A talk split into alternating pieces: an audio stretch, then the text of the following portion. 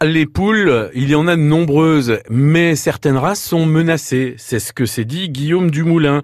Avec euh, son projet, son projet poule de luxe, il cherche à préserver justement ces races anciennes à la basouche des Alleux. C'est un atelier euh, qu'on a développé euh, sur notre micro-ferme pour conserver les races françaises de, poules et de coqs en voie de disparition.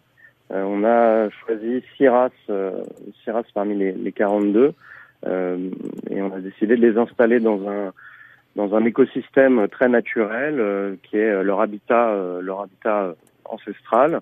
Et on leur apporte donc une nourriture variée, beaucoup plus d'espace que dans les élevages bio, euh, dans le but que de les reproduire et de les proposer en fait à des propriétaires de, de poulaillers domestiques ou même euh, on a déjà euh, quelques clients quelques clients professionnels qui souhaitent intégrer des poules, notamment un vigneron qui souhaite intégrer des poules dans ses vignes pour travailler le sol entre entre chaque cépage. On, on parle aujourd'hui de 42 races de poules, il y en a déjà une qui a disparu dans les 20 dernières années on n'a plus du tout de sujet.